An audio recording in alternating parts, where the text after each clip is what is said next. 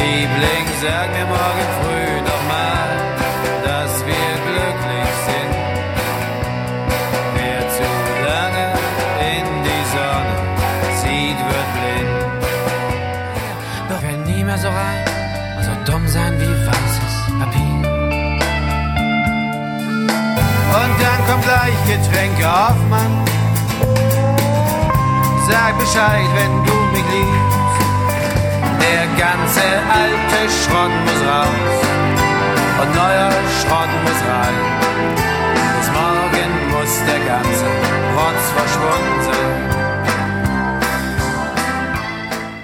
Guten Abend, Sven Regner. Ja, guten Abend.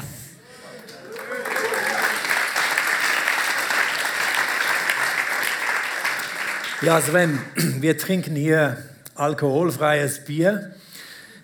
War das immer so auf der Bühne? Warst du immer so strikte? Nein, das war früher anders. Äh, Das war auch gut so. Ich meine, also das, ähm, äh, ich glaube, bis zu einem gewissen Alter ist es okay, auch auf der Bühne betrunken zu sein und Bier zu trinken und den Punk rauszulassen und so.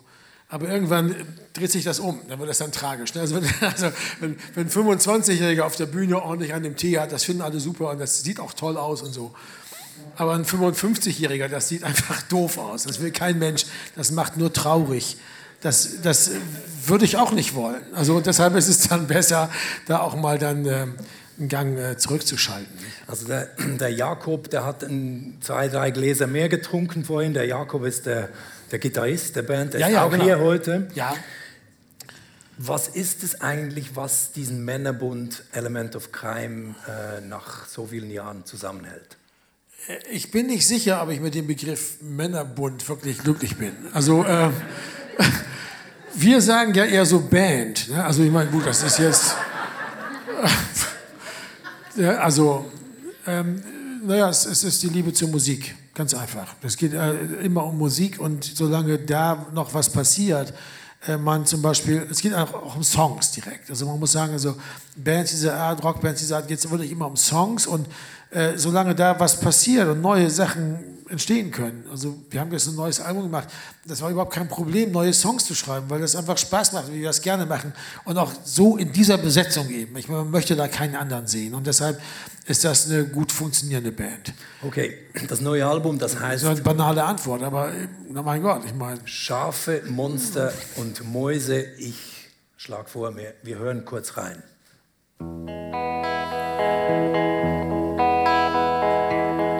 Ich wäre gerne ein Gummibär. Da gibt's die Gelben und die Roten, das sind alles Vollidioten. Ich hätte tausende Kollegen. Wir müssen uns nicht groß bewegen und würden doch auf großer Fahrt die Welt bereisen, bis sie uns verspeisen und erspart blieb mir das um die Häuser ziehen. Wenn es dunkel und kalt wird in Berlin, Trübe ist die Aussicht, trügerisch das Wort. Gib mir eine Nachricht, ich geb dir einen Korb. Da sind viele Erinnerungen drin, die kannst du in der Pfeife rauchen. Wenn es dunkel und kalt wird in Berlin. Wenn es dunkel und kalt wird in Berlin vom neuen Album. Das Album, das hat im deutschen Feuilleton, auch im Schweizer Feuilleton eigentlich durchs Band gute Kritiken. Ich habe heute die Specs gelesen, die ist da aufgelegen. Die Specs schreibt, der schlecht gelaunteste Flaneur seit Thomas Bernhard. Aber als Kompliment gemeint. Liest du diese Kritiken? Äh, eigentlich nicht. Ähm, eigentlich nicht, aber nicht, weil ich jetzt irgendwie das missachten will oder so, sondern weil ich glaube, dass wir als Musiker gar nicht die Adressaten sind. Es geht ja nicht darum, uns einzuerzählen, was wir da gemacht haben oder so, oder wie das zu, wie das zu finden sei, weil ist ja klar, dass wir eine Meinung dazu haben, nicht? und die wird sich auch nicht ändern, sondern dass es eigentlich darum geht, dass man ähm, sozusagen das für die, für die Hörer macht und, und, und so. Das, das finde ich, ist die Aufgabe von Kritik. Und also, dass sich das an, an, an, an uns und in dem Fall auch an mich dann nicht richtet und ich auch nichts daran ändern kann, wie der Typ das sieht, kann, es ist eigentlich eine Lose-Lose-Situation als Künstler, sowas zu, zu lesen. Weil, weil es, äh, selbst selbst wenn er das dann gut, oder die Kritikerin das dann gut findet, was man da gemacht hat, es ist ja oft aus ganz anderen Gründen, dass, warum man das selber gemacht hat oder gut findet oder so. Also denkt man dann, was reden die da? Das ist ja schön und gut, aber das ist ja eigentlich ganz anders. Also man richtet sich eigentlich immer nur auf. Und, und das kann nicht gut sein. Das kann nicht gut sein. Und äh, wie gesagt, da es eben nicht an uns sich nicht richtet, äh, es ist also es ist besser eigentlich davon unbefangen zu bleiben, das, das, das auszublenden. Ich bin auch nicht für für Interaktion mit dem Publikum. Wie fandet ihr das, was ich hier gemacht habe? Und so no way. Das sage ich nicht. Diese Frage stelle ich nicht. Ich frage auch nie Freunde, Verwandte oder Bekannte, wie sie ein neues Album finden oder so von uns oder, oder ein Buch von mir. Das mache ich nicht, weil weil das bringt die Leute nur nur in Verlegenheit. Und äh, äh, im besten Falle finden sie es gut, aber dann ist es irgendwie auch eine peinliche Situation. Und, und, und wie, wie ist es denn während dem Schreiben? Ich habe mal gelesen von dir, du sagst, es gibt so ein inneres Ich, äh, das sagt dir, doch, das ist jetzt gut, das kann man so lassen oder da muss ich noch mal drüber. Oder hörst du überhaupt auf irgendjemanden, zum Beispiel auf deine, auf deine Frau oder auf deine Kinder? Nein. Wenn sie, äh, wenn sie was lesen, wenn sie was hören? Nein, eigentlich nicht. Also ich gebe denen auch nichts zu lesen, weil ähm,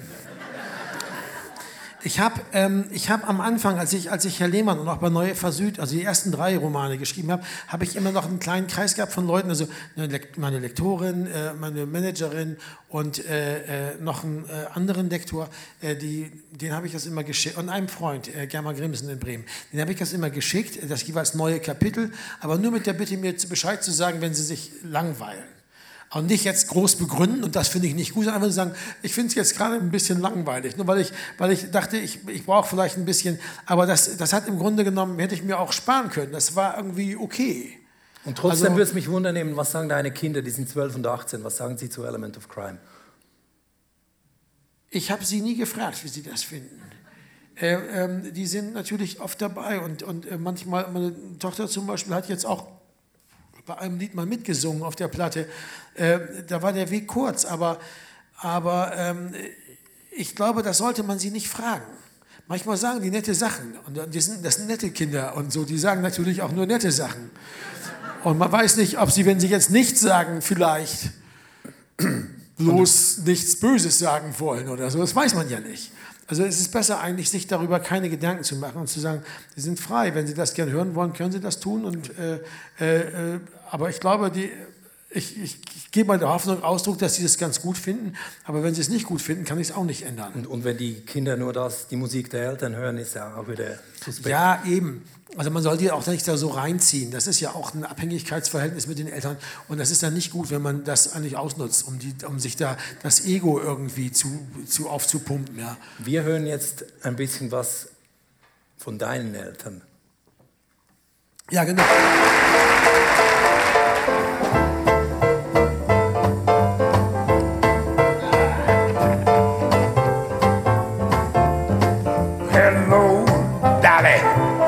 This is Louis Dollar.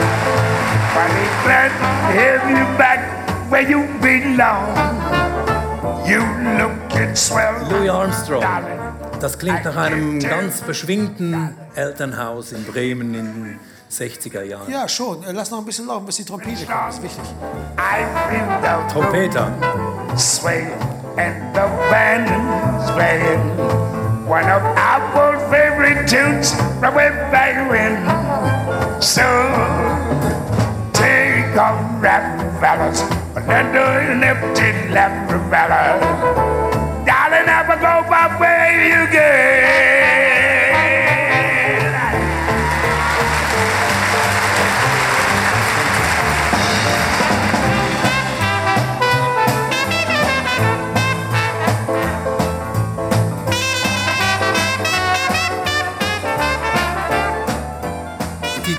Trompete, die muss laut sein, oder? Die musste laut sein für dich. Das, das hatte ich. Ja, es gibt, es gibt verschiedene Arten von Trompetern. Es gibt die, die lauten, äh, wie Louis Armstrong. Buddy Bolden soll so einer gewesen sein, der lauteste überhaupt gewesen sein. Es gibt aber keine Aufnahme von ihm.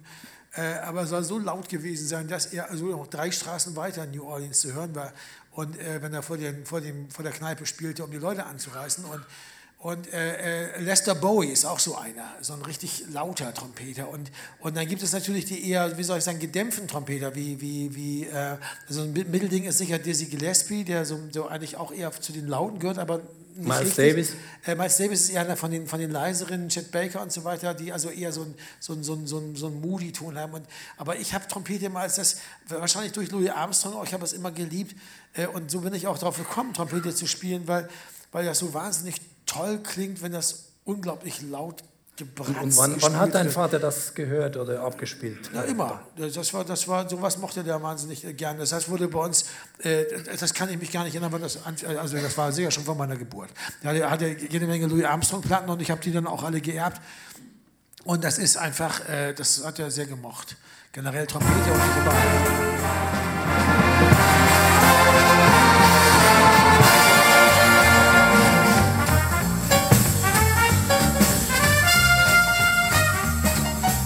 Ist das?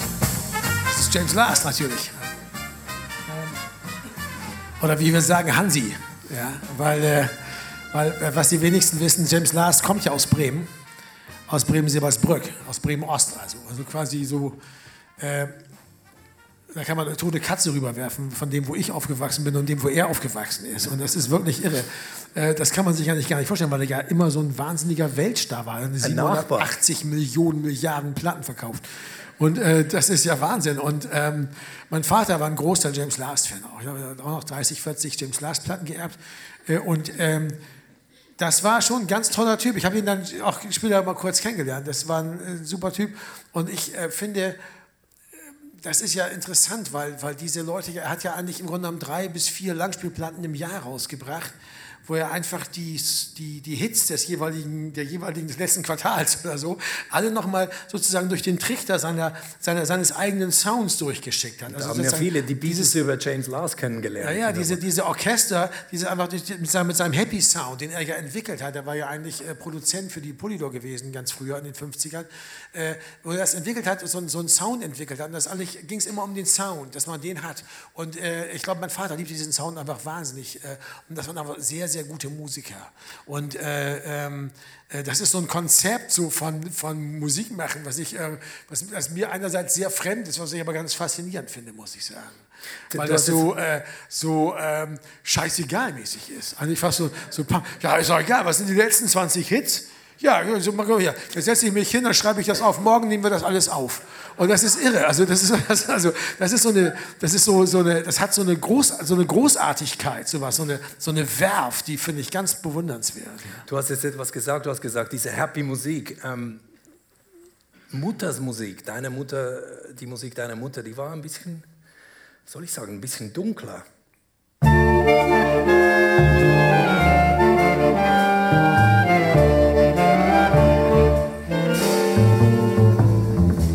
So oder so ist das Leben, so oder so ist es gut. So wie das Meer ist das Leben, ewige Ebbe und Flut. Heute nur glückliche Stunden. Das ist äh, Hildegard Knef, diese. Alltagspoesie, da stelle ich mir dann immer die, die Hausfrau, Kettenrauchen zu Hause, die wartet auf den Vater, der nach Hause kommt vom Arbeiten oder auf die Kinder, die von der Schule nach Hause kommen. Und wie, wie müssen wir uns das vorstellen? Deine Mutter in den 60er Jahren in, in, Nein, in Bremen. fand das, nein, ich glaube, das ist, man darf das nicht, ähm, man darf die Leute, nur, nur weil jemand jetzt, ähm, ähm, die Menschen werden nicht gleich äh, automatisch zu so Abbildern zu diesen Stereotypen, bloß weil sie eben Klischee. bestimmte Musik mögen, sondern im Grunde genommen, sie mochte das einfach. Das waren einfach Lieder und die, auch die, die, die Stimme, die, wie die Frau drauf war, äh, die Hildegard Knebs, das fand meine Mutter einfach toll. Das, da war sie einfach ein Fan. Das muss man auch mal so sehen. Das ist, ist man ja nicht gleich äh, auch dann so und so. Also deswegen ist man ja nicht gleich Teil einer, einer kollektiven Identität, wo Leute alle gleich sind oder so. Nicht? Aber das, äh, wenn man, das ist auch ein Sound, der bei mir zu Hause, bei uns zu Hause dazugehörte. Sowas hat man dann gehört. Als Kind natürlich hat man das alles einfach mitgehört. Das prägt einen dann. Und das ist äh, schon interessant, weil ich glaube, dass ihr auch die Art zu singen von Hildegard Knef, auch diese gewisse, eigentlich so fast Bob Dylan vorwegnehme, scheißegal Art, auch in Bezug auf dieses, auf, auf Tonhöhe und diesen ganzen Kram. Ja, also das haue ich einfach mal so raus. Also das, das hat so eine, auch so eine gewisse, so eine, so eine sehr lässige, eigentlich fast schon so Rockstar-Qualität. Ja, also das ist dieses extrem unbemühte, unprätentiöse Singen, das ist schon stark. Und da war sie auch relativ einzigartig. War, war Musik tags, tagsüber ein Thema bei euch? Bei uns wurde, viel Musik, bei uns wurde viel Musik gespielt. Äh, äh, niemand hat Musik gemacht, aber, aber es wurde immer Musik gespielt. Wir hatten so eine Musiktruhe, was man so hatte, von Braun. Niemand hat Musik gemacht, hast Bitte? du gesagt. Niemand hat Musik Nein, äh, niemand hat Musik gemacht. Aber du aber, schon dann. Du ja, ich dann, ich dann, aber sonst dann niemand. Und ähm, ähm, meine Mutter, glaube ich, als Kind ein bisschen in der Kirche und so, aber sonst eigentlich, das war, das war keine Familie, in der musiziert wurde. Aber es wurde wahnsinnig viel Musik gehört und eigentlich immer. Also den Sonntag lief das Hafenkonzert, so NDR 2 oder was das war, keine Ahnung, wer das machte, einer von diesen Sendern halt. Und dann äh, hörte man sich den ganzen Kram an. Das, also das war, es war eigentlich, wurde eigentlich immer Musik. Es gab einen riesen, diese, diese großen äh, Alben, wo diese ganzen Singles drin waren. Da war dann auch, war dann auch, dann waren dann auch so Fats, äh, Fats Domino und, und, und Chuck Berry und so Singles natürlich drin, weil es ja klar, dass auch der frühe Rock'n'Roll der, der 50er Jahre meine Eltern durchaus geprägt hat. Meine Mutter war dann also, war, ist 35 geboren, mein Vater 1930. Also ist klar, dass die, als sie 20 bis 30 waren, natürlich auch durch den Rock'n'Roll geprägt waren. Aber, aber die Musik, die sie hörten, die, die vor allem hörten, war meist andere. War das, wie würdest du das bezeichnen? War das so, so bürgerliche Mittelklasse oder was war das für ein, für ein Haushalt Regeners? In Bremen, Neue Fassel. Ja, Mittelklasse kann man sagen. Mein Vater ist, äh, war, hatte Maurer gelernt und wir sind auf dem zweiten Bildungsweg Architekt geworden. Meine Mutter war, hatte auch mittlere Reife, glaube ich, hat dann äh, Speditionskauffrau gelernt und äh, hat dann später bei der, als, als Geschäftsführerin bei der Bremer Friseurung gearbeitet. Äh, äh, das war, also es ging uns wirklich nicht schlecht. Aber es war auch nicht so, dass es jetzt, also äh, es war nicht großbürgerlich oder so. Es waren hart arbeitende Leute. Nicht? Spiel nicht mit den Schmuddelkindern, sing nicht ihre Lieder. Geh doch in die Oberstadt, mach's wie deine Brüder. Das ist nicht Helge Schneider. So sprach die Mutter, sprach der Vater, lehrte der Pastor. Er schlich aber immer wieder durch das Gartentor. Spiel nicht mit den Schmuddelkindern. Das ist Franz Josef Degenhardt. Weshalb hast du dir diesen Song ausgesucht? Äh, mein Vater hat den sehr gern gehört. Also generell Franz Josef Degenhardt. Wir hatten auch mehrere Platten von ihm, Langspielplatten.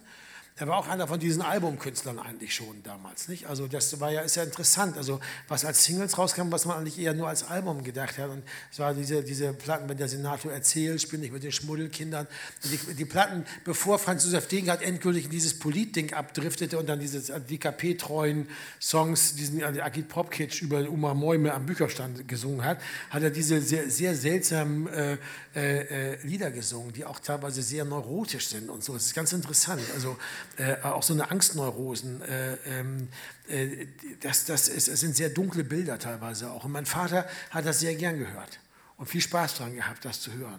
Und das muss die, das ist auch dieselbe Generation, so wie auch James Lars, die waren alle im selben Alter so. Und das muss irgendwie, das muss bei denen auch so ein, so ein kollektives Ding gewesen sein, dass die da, dass sie auch diese Erfahrungen, die sie hatten, die ja absolut furchtbar waren. Ich meine, 1930 geboren ist, als die Nazis an die Macht kamen, war mein Vater drei. Seine ganze Kindheit komplett eigentlich am Arsch.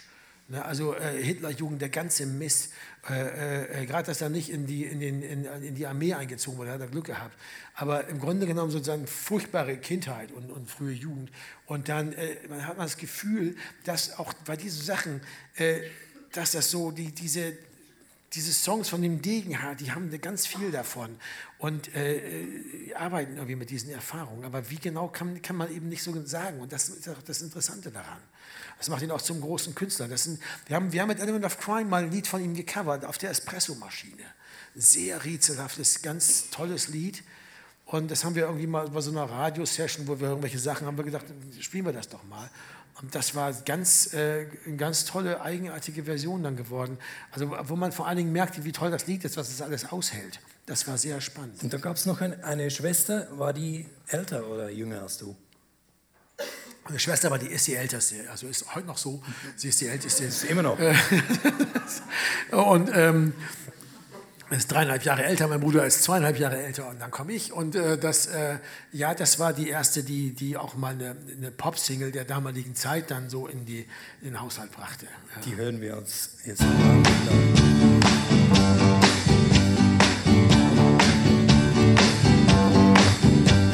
Sugar,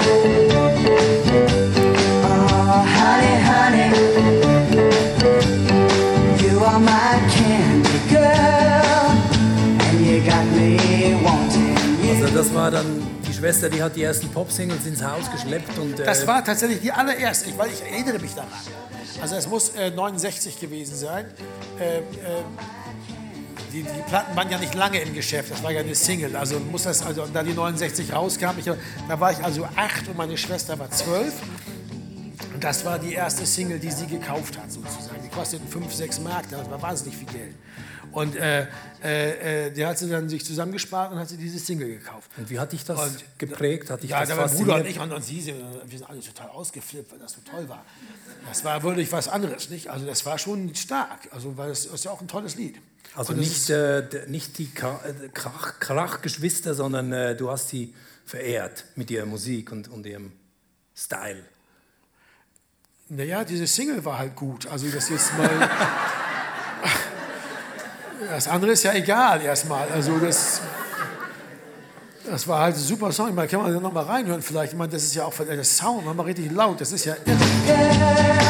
Das ist gut. Der Sound ist stark. Das sind die Arkies. Ja, auch die Archies, genau. Be. Archies, Archies. Ich dachte immer, die heißen die Archies. Archies. Ja, die Archies, oder? Das ist schon stark. Also das, das hat uns schon sehr beeindruckt. Also ich glaube, das reicht auch. Aber, aber das hat uns sehr beeindruckt.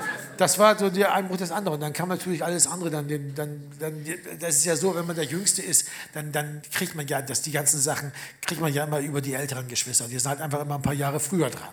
Egal, ob es dann die Beatles, aber was immer dann entdeckt wird, Bob Dylan und egal, immer das sind die älteren Geschwister und man, am Ende hat man das dann von denen zuerst gehört, weil die hatten dann das Geld oder die Kumpels, denen die Kassetten aufnahmen oder was auch immer nicht. Und der Sven hat dann auch irgendwann mit dem ersten Taschengeld äh, die erste Platte nach Hause gebracht. Ich liebte ein Mädchen in Lichterfelde, die lebte zu lange von meinem Gelde. Ich liebte ein Mädchen in Jungfernheide, wir liebten uns täglich alle beide. Ich liebte ein Mädchen im Grunewald, bei der war immer die Bude kalt. Ich liebte ein Mädchen in Wannsee, die konnte keinen nackten Mann sehen. Ich liebte ein Mädchen im Wedding, die wollte immer nur Petting. Ich liebte ein Mädchen in Tempelhof, die war sehr lieb, doch bisschen doof. Ich liebte ein Mädchen in Neukölln, die wollte es Als du mir das geschickt hast, da habe ich mich erinnert, die war bei uns auch zu Hause, diese Platte. Und ich habe die immer angeschaut mit diesem Karl Dall, der war da dabei, Ins, Insterburg und Co. hießen die. Das, die Platte war in jedem guten Plattenschrank.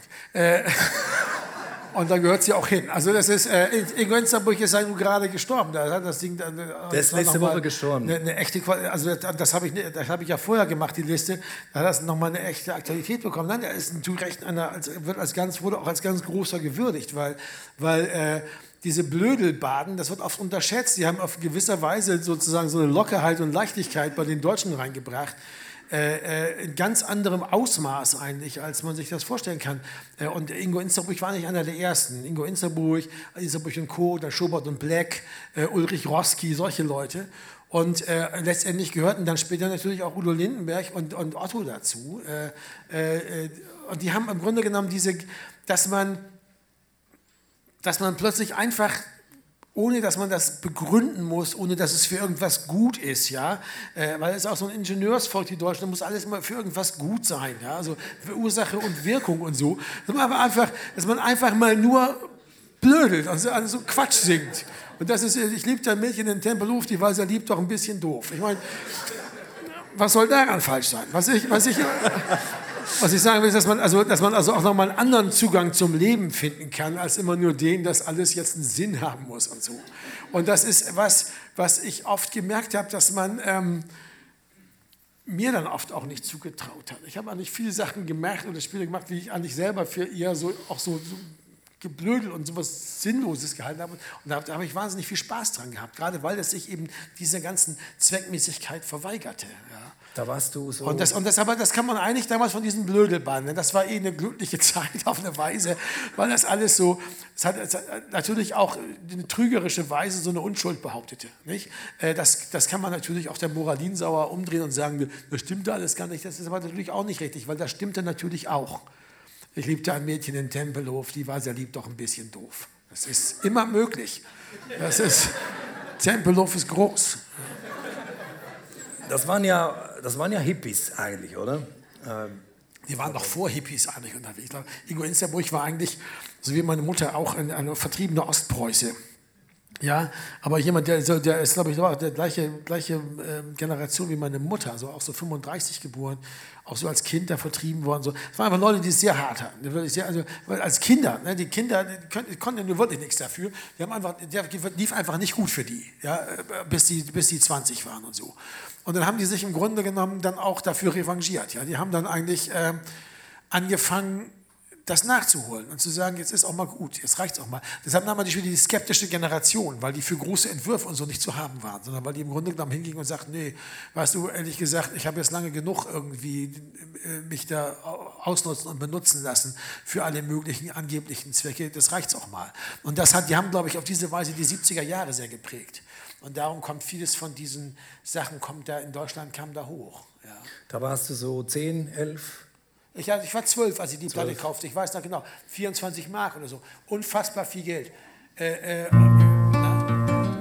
ich habe eigentlich das Doppel, ich habe eigentlich das nur gekauft, weil das ein Doppelalbum war. Und ich dachte, dann kriege ich ja viel mehr für mein Geld. Ja, genau, das war ein Doppelalbum. Der King war natürlich auch in jeder besser gut sortierten Plattensammlung. Der Elvis, das war so 1969 der Song, On a cold and gray Chicago den du dir da ausgesucht hast. baby child is born in the ghetto.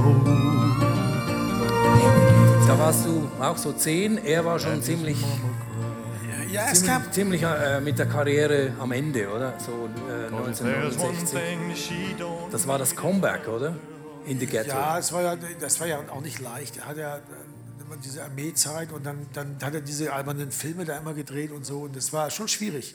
Aber Elvis ist eine der, ist ja schon der King, auch zu Recht. Und ich, meine Eltern hatten diese Single tatsächlich. Die war in einer von diesen Singles mit dabei. Und äh, er ist schon so, das ist einer der großen Leute des Rock'n'Roll. Und das, Also das, äh, hat, das hast nicht du dir gekauft, sondern die war zu Hause. die war, das hat, hat meine Eltern, glaube ich. Äh, was ich, ich glaube, dass das die Begegnung mit dem Rock'n'Roll, die, die hatte auch mit Elvis sehr viel zu tun. Und, äh, und ich glaube auch, äh, da wo ich aufgewachsen bin, in Bremen-Ost, im Neubauviertel, gab es auch verdammt viele Elvis-Fans. Also es gab viel, sehr viele, auch viele, die später in Motorradgangs waren und so, die waren sehr, Elvis war eine sehr große Rolle gespielt für viele Leute. Es gab eine ganze Fraktion von Jugendlichen, die totale Elvis-Fans waren, die auch die Haare so hatten und so. Ja, äh, ja das, wir reden jetzt über die frühen 70er. und so. steal and he learns how to fight in the ghetto.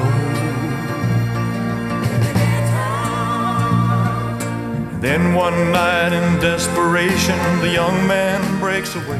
Und dann kam ja irgendwie trotzdem Bewegung in diese ganze Sache. Ähm, 68, ähm, da war ja Elvis nicht mehr wirklich die prägende Figur, da kam dann Bob Dylan und so. Äh, Hast du das äh, als, ja, was warst du, acht, neunjähriger, hast du diesen, diesen, diesen Aufbruch irgendwie schon mitgekriegt äh, als, als, als kleiner Junge? Nein, das kann man so nicht sagen. Ähm, später eigentlich, erst in den 70er Jahren. Äh, Das, äh, da, da war ich, als 68 war ich sieben, was soll ich da mitbekommen, war ich in der zweiten Klasse. Da ging es um andere Dinge. Aber, aber, aber ich, das kriegte man so nicht mit, so nicht. Also äh, was es halt gab, war das, wenn jemand, wenn die Haare ans Ohr stoßen, stießen, sagte jemand zu dir, du siehst ja aus wie ein Beatle, geh mal zum Friseur. Also das war der Klassiker. Und dass eben die ersten Langhaarigen kamen, dass die ersten Rocker kamen und so. Und dass man, dass es, äh, also plötzlich so, dass, dass sich was Neues ankündigte. Das ist eine neue Art von so, so dass man sich nicht mehr alles gefallen ließ, dass man äh, äh, sich nicht mehr in Ordnung fand, dass einen fremde Erwachsene auch geschlagen haben zum Beispiel, ne? weil wenn ihnen irgendwas nicht passte, dass man sich nicht alles, dass solche Sachen, dass man in der Schule und so, dass man, dass man, dass man anfing, sich auch mal was dagegen zu sagen und so. Also aber das hat, das hat eine- aber eine- natürlich auch was mit dem Alter zu tun, dass man dann irgendwie 10, 11, 12 ist, fällt einem das leichter als mit 7 oder 8. Äh, 68 ist, hat für mich ehrlich gesagt da nicht so die Bedeutung gehabt. Kann ich nicht sagen. Das ist, ja- hat sich auch nicht, äh, wird immer so als Zeitenwende verkauft. Ich fand nicht, dass sich da ruckartig was verändert hat. Das hat sich ja nicht erst über die ganzen 70er, über die 60er und 70er Jahre, über einen Prozess über 20 Jahre eigentlich hat sich das verändert. Und äh, man darf das auch nicht überschätzen. Diese Sache mit dem 68, das wäre auch komisch, wenn also drei Monate oder so ein halbes Jahr oder ein Jahr, dass plötzlich alles ganz anders ist. Ja, man so, kann so ja Dylan auch ein bisschen später noch entdecken. Also du hast, für dich war Dylan wichtig. Na, naja, meine, meine, meine Geschwister haben das natürlich immer gespielt. Come gather round, people, wherever you roam, and admit that the waters around you have grown, and accept it that soon you'll be drenched to the bone. If your time to you is worth saving, then you better start swimming or you'll sink like a stone, or the times they are a changing. Aber du hast schon bewusst The Times They Are Changing ausgewählt jetzt für heute Abend. Naja, ich hatte ich hat's da vorher, vorher hatte ich Watchmen gesehen, den Film, und da hatten die das als Titelmusik vorne. Das war nicht sehr beeindruckend. Äh, Und das, es ist natürlich so, dass diese Hoffnung da ausgedrückt wird. Es ist ja so, dass diese Songs auch deshalb so aufgerüttelt haben, weil man sich das so gewünscht hat.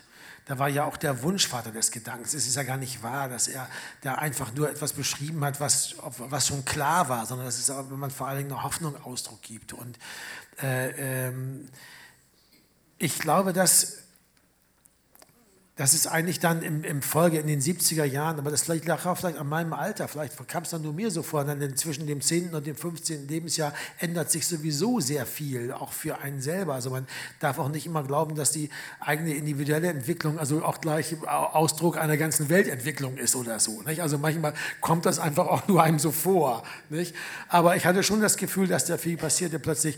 Äh, vielleicht passiert ja auch alles ein bisschen später in Deutschland als in Amerika oder so, aber plötzlich waren die alle da. Da war dann plötzlich, also nicht nur nicht für, die, für mich dann, ich habe es dann über meine Geschwister, plötzlich war auch das Geld da, dass sie sich so eine Platten kauften oder ihre Kumpels die hatten oder was auch immer. Und dann ja, hörte man halt die Beatles und die Stones und Bob Dylan und Donovan und wie sie alle hießen. Und natürlich tat sich diese Musik, tat so eine ganz neue Welt auf. Die machte ja den Traum so groß.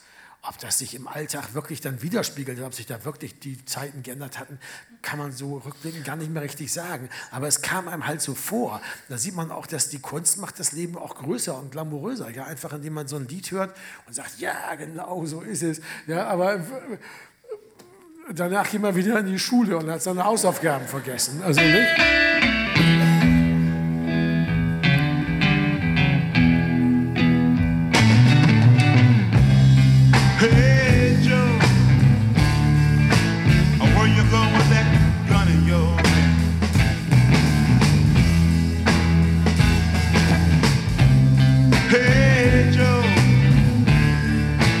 Jetzt vorhin gesagt, ähm, Elvis war noch in der Sammlung deiner Eltern, aber da irgendwann kommt ja eben die Gegenkultur oder eben diese, dieses Rebellieren, die, der Protest auch gegen das Elternhaus. Waren das Hendrix, waren das?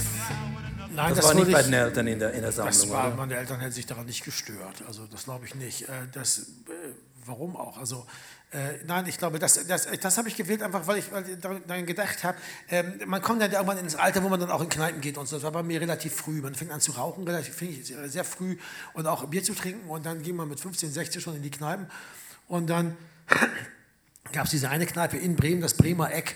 Äh, da hatten sie so eine, so, eine, so eine Musikbox und da spielten wir eigentlich, wenn wir Billard spielten, immer dieses Hey Joe. Weiß ich auch nicht warum, einer drückte das immer. Also für mich ist irgendwie der Soundtrack vom Bremer Eck und dem Billardspiel, also zum Billardspielen gehört bei mir eigentlich Hendrix und Hey Joe.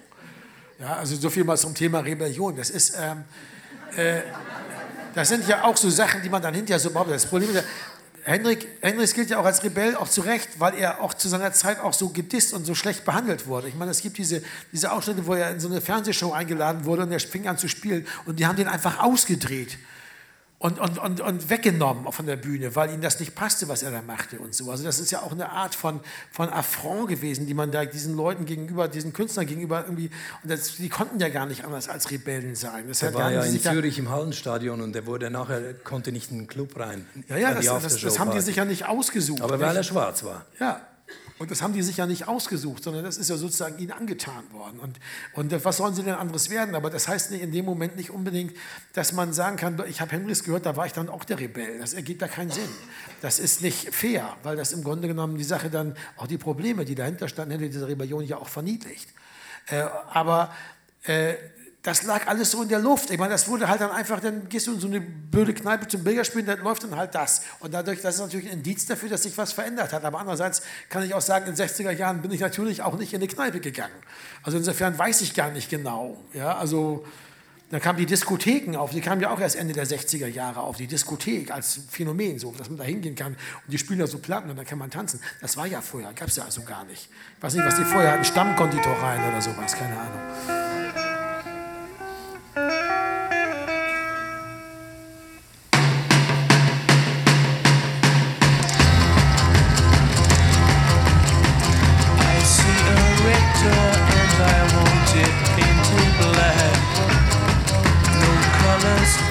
Aber die Stones, vielleicht wie Hendrix auch, die Stones, die waren schon, die waren gefährlich. Äh, wahrscheinlich für deine Eltern auch. Die Beatles, die haben ja alle geliebt, auch die Eltern. Meine Eltern hatten damit keine, kein Problem. Also glaube ich nicht. Ich glaube, das ist auch so eine Behauptung gewesen. Das ist äh, äh, letztendlich ist das ja als Phänomen in der Welt gewesen, ja eigentlich auch gleich Teil des Establishments. Ich meine, dass man- man muss ja nicht so tun, als, als wenn es mehr ist als das, was es ist, aber das, was es ist, ist ja großartig. Es ist doch viel besser, irgendwie die Rolling Stones für ihre Musik zu lieben, als für die Behauptung einer Rebellion, die ja eigentlich auch nur sozusagen, die lag auf eine Weise in der Luft und es gab natürlich, es gab, viel, es gab sozusagen eine Änderung der Sitten ja, und der Gebräuche der Leute. Aber ähm, äh, äh, da muss man keine, muss man keine riesen Heldengeschichte draus machen. Diese Leute waren dann auch schwer reich. Swinging London, ja, das war auch einfach befeuert durch die wirtschaftliche Situation. Und das ist ja auch in Ordnung. Äh, und das ist eine aufregende Zeit gewesen. Aber äh, das war nicht, dass man seine Eltern jetzt mit den Rolling Stones geschockt hätte. Ich kann das von meinen Eltern nicht sagen. Das Die waren sehr auch. Meine Eltern hörten Franz Josef Degenhardt und, und, und Hildegard Knef. Warum sollen die von den Rolling Stones geschockt sein? Okay, sehe ich wirklich. Also muss ich, tut mir leid, muss ich sagen, warum sollen die von den Rolling Stones geschockt sein? Da gibt es keinen Grund für. Muss ich ehrlich sagen. Äh, aber was es eben gab in den 60er Jahren, war diese Explosion der Arten quasi. Also was ist ja in der Evolutionstheorie, das ist plötzlich so, es passiert 80 Millionen Jahre nichts und dann innerhalb von 500.000 Jahren gibt es drei Millionen neue Arten oder so in Sachen äh, Ameisen oder so. Und das ist dann ähm, so ein bisschen da auch gewesen, dass plötzlich das so explodiert. Wir hatten das Ende der 70er Jahre ja nochmal mit dem ganzen Punkrock und, und, und New Wave und Postpunk und so weiter, dass plötzlich, dass so überall was Neues ist. Und das hat, gibt diese Aufbruchstimmung. Und diese Stimmung ist es, um die es eigentlich geht. Das ist ja gar nicht darum, dass man sagt, wir haben jetzt hier irgendwas gewonnen und erreicht. Also geht darum, wir haben das Gefühl, es kommt was, es ist was Neues. Ja, es kommt was Neues. Irgendwie ist es aufregend. Und vielleicht hat man sich die Lage einfach nur schön getrunken, aber ist ja egal. Dann war sie ja trotzdem schön auf eine Weise. Das ist ja, muss man ja auch mal sehen. Man muss ja nicht alles immer gleich dann ähm, auf Kosten Nutzen ab, äh, abklopfen. Ja? Das Aber kann ja, man schon sagen, deine, dein Elternhaus, das war doch sehr aufgeschlossen. Weil es gab ganz viele, die fanden äh, Stones. Naja, ich war, ich, war in der, ich, war in der Zeit, ich war in der Zeit sehr politisch äh, unterwegs. Ich hab, äh, war ab 76 beim KBW organisiert, im Kommunistischen Bund Westdeutschland. Da gab es sehr viele Konflikte bei mir zu Hause. Äh, Ich verstehe auch meine Eltern heute viel besser, was das betrifft, muss ich ganz ehrlich sagen. Äh, Und das war, da habe ich ihnen wirklich sicher viel angetan. Und äh, das war sehr hart für sie. Und da hatten sie, da waren die Stones überhaupt nicht ihr Problem, muss ich ganz ehrlich mal sagen.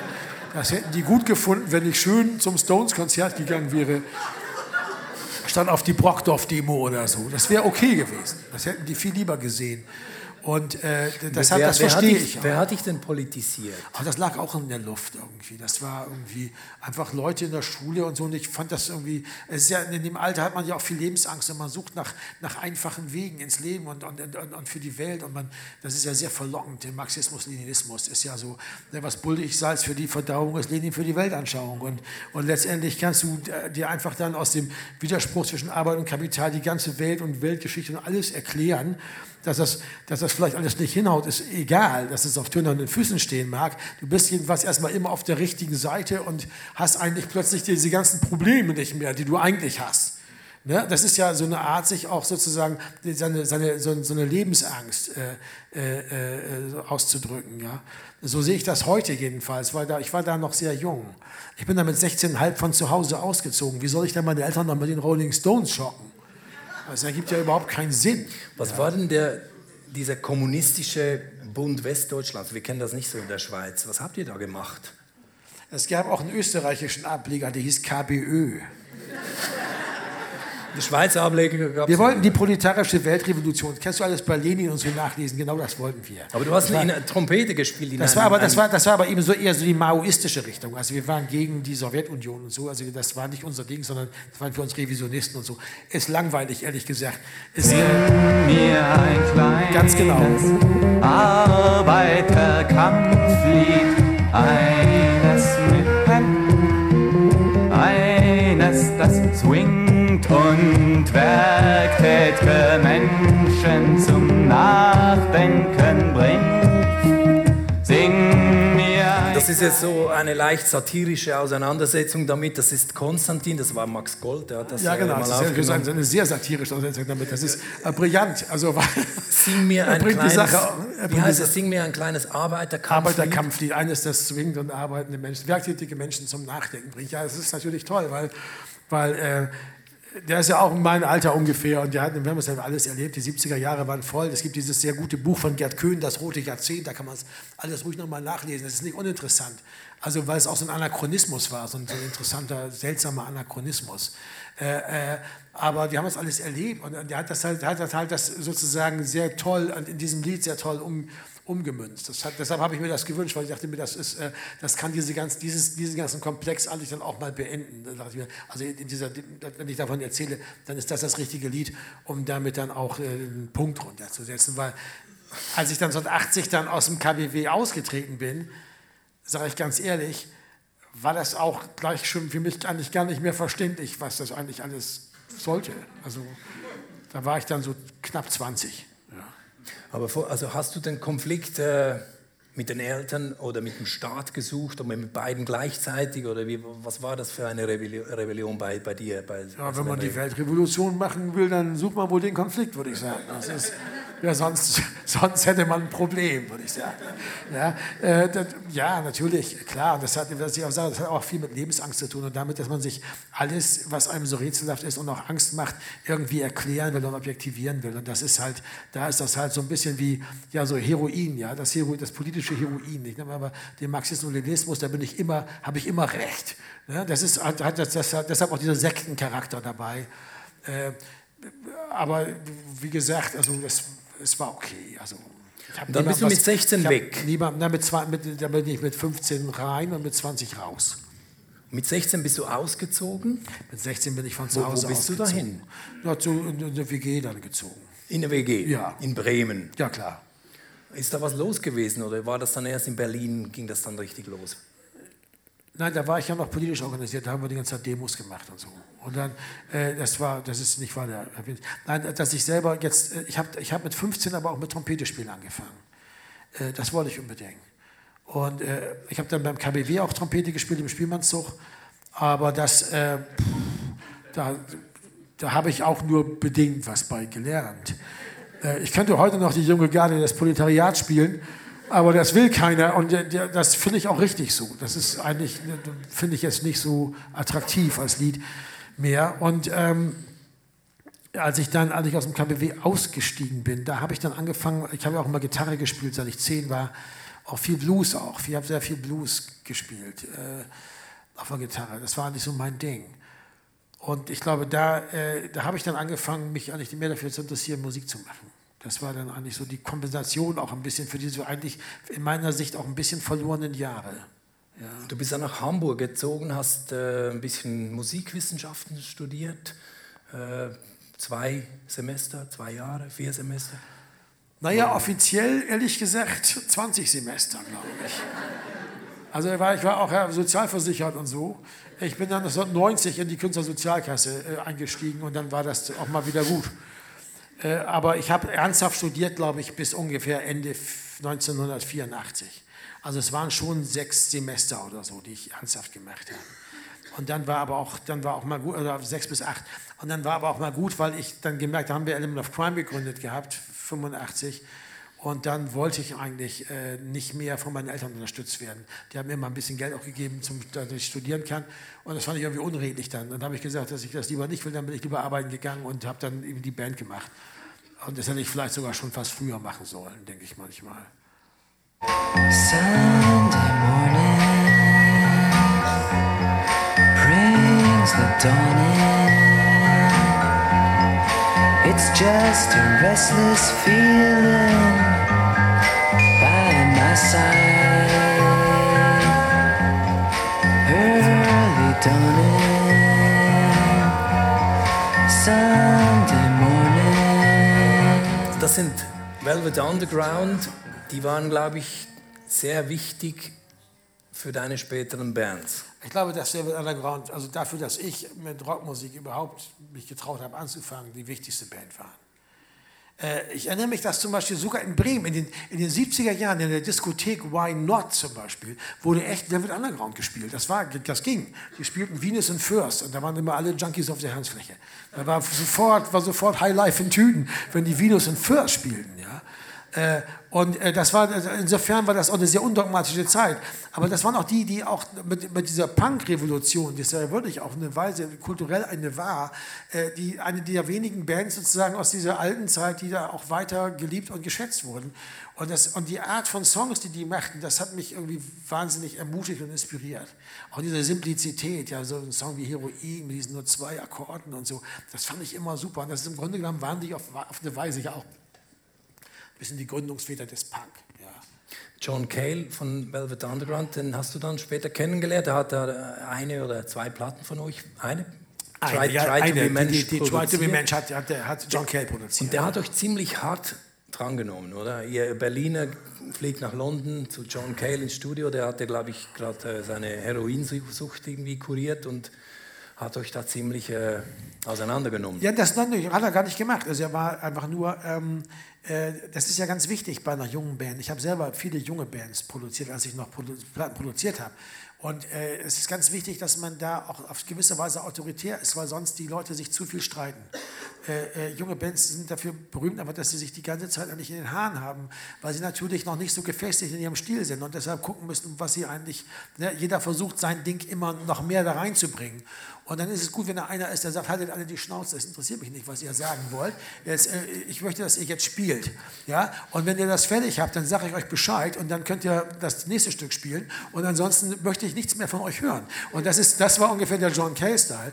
Das hat er immer gemacht. Er hat ja auch äh, Squeeze, die erste Platte, er hat äh, Jonathan Richmond Platten produziert, er hat äh, äh, die erste Platte von Happy Mondays produziert, die erste, ich glaube eine Single oder so, was die wenigsten wissen. Ja? Äh, das war ein toller Produzent für junge Bands, gerade deshalb, weil er diese Autorität hatte und die auch sich nicht geschaut hat einzusetzen.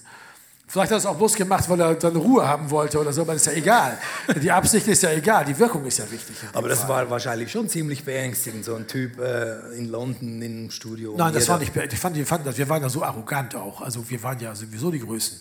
Äh, das, das war aber einfach, das war irgendwie auch angemessen. Wir fanden das irgendwie auch gut. Also ich fand das gut, weil dann natürlich wir auch erleichtert waren, dass wir sozusagen alle gegenseitig also von ihm in Schach gehalten wurden. Nicht? Das war eigentlich, war das, eine, war das eine großartige Situation.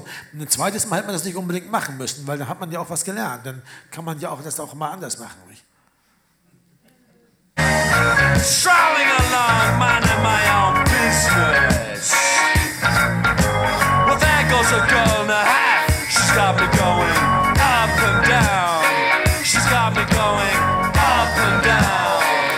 Das war dann Punk 1977. Ähm, Stranglers, ja. Ja, das ist auch das. Ich habe das ja alles durch meine Politphase bin ich ja ein bisschen später reingekommen. Letztendlich Ich bin ja zum Rock'n'Roll auch ein bisschen oft durch Zufall gekommen, indem ich 1982 in Berlin aufrauschte dann mit meiner Trompete und ich überall mitspielen durfte und dann bei Zartobek spielte und auf diese Weise irgendwie so da reingeraten bin. Aber die Stranglers waren eine der Bands, die, mich, die, die ich sehr liebte und die mich dann auch sehr ermutigt haben auf eine Weise. Es ist ja eh so, dass man, wenn man als Musiker diese anderen Musiker hört, dass man das, wenn man schlau ist, als Ermutigung nimmt. Ne? Also dass man sagt so, hey, wenn die das können, dann kann ich das ja auch. Oder wenn die sich damit da hochtrauen, dann kann man das ja auch mal machen und so. Deshalb ist man da auch immer hingegangen. Überall waren Musiker und alle machten irgendwas. Und äh, man traute sich auch mit allem auf die Bühne, es war egal. Und die Stranglers waren aber eine, eine Band, die hatten zwei Sachen. Die hatten einmal auch in ihrem Songschreiben so eine Entwicklung hin, auch zu sowas eher melancholischem später. Und äh, äh, gleichzeitig so eine Ah, ich, ich hatte das Gefühl, dass die in ihrem Songschreiben sehr frei waren. Das fand ich irgendwie inspirierend. Aber besser kann ich es auch nicht sagen. Ich habe die einfach sehr gern gehört. Und das, da war ich dann so, das war die Zeit, als ich dann darüber nachdachte, auch selber nicht, eben nicht nur Trompete zu spielen in den Bands, sondern auch selber Songs zu schreiben. Und da spielte das auch eine Rolle. Wie hat das ausgesehen? Also 1977 ähm, in der Punkzeit. Nein, Sven Regner, du warst ja nicht ein Punk im, Nein, im, im Sex nein das waren andere. Das waren, ich, war- das, ich rede jetzt hier schon über die frühen 80er Jahre. Aber Als ich, hat als ihr- als ich nicht mehr, als ich nicht mehr im KBW war, das, da, war, da fing ich ja es an, mich richtig damit zu beschäftigen. Aber die Sachen laufen einem ja nicht weg. Es ist ja auch gar nicht wahr, die ganzen Leute, die alle sagen, sie waren 76 schon Punks, die meisten lügen ja sowieso. Das ist ja wie mit diesen Leuten, die alle auf der ersten Love Parade waren. Das, die muss ja, muss ja 100.000 Leute gehabt haben, wenn die alle schon gewesen sind. Die Wahrheit ist, das waren ja nur 50. Das waren sie ja, die haben, das war ja auch gar nicht Mottes Idee, das war ja eigentlich nur zum Mottes 30. Geburtstag. Dass seine Kumpels, ihm der Johnny damals, hat ihm damals eine Party machen wollen. Aber eher also Punk im Geiste und nicht unbedingt mit dem, mit dem Iro oder irgend so. Nein, das habe ich eh nicht gemacht. Ich, Punk im engeren Sinne war ich nie. Es war mir auch zu rockig. Also diese Art von Rockmusik war auch nicht so mein Ding. Also deshalb, die Stranglers waren so das Äußerste, was ja auch eigentlich eher so eine Art Pub-Rock ist. Also gar nicht so sehr Punk-Rock. Äh, äh, die haben nur in der Zeit, weil sie eben auch da waren und wilde Jungs waren, äh, wurden die ja alle mit drunter geführt. So wie jeder, der irgendwie was Deutsches sagen, auch gleich neue deutsche Welle war. Das war nun mal so. Das, äh, da ist man ja auch dann grob unterwegs gewesen. Ne? Du hast jetzt vorhin äh, Zatopek angesprochen. Das kennen wahrscheinlich die wenigsten äh, hier. Das war deine erste Band, die es wirklich ernst meinte, oder? Also Zatopek, ja, die sind ja nach, diesem, nach dem tschechischen Läufer benannt. Nicht? Und äh, ja, das war, eine, das war eine neunköpfige Band. Und wir haben, ja, spiel doch mal, ist doch vielleicht.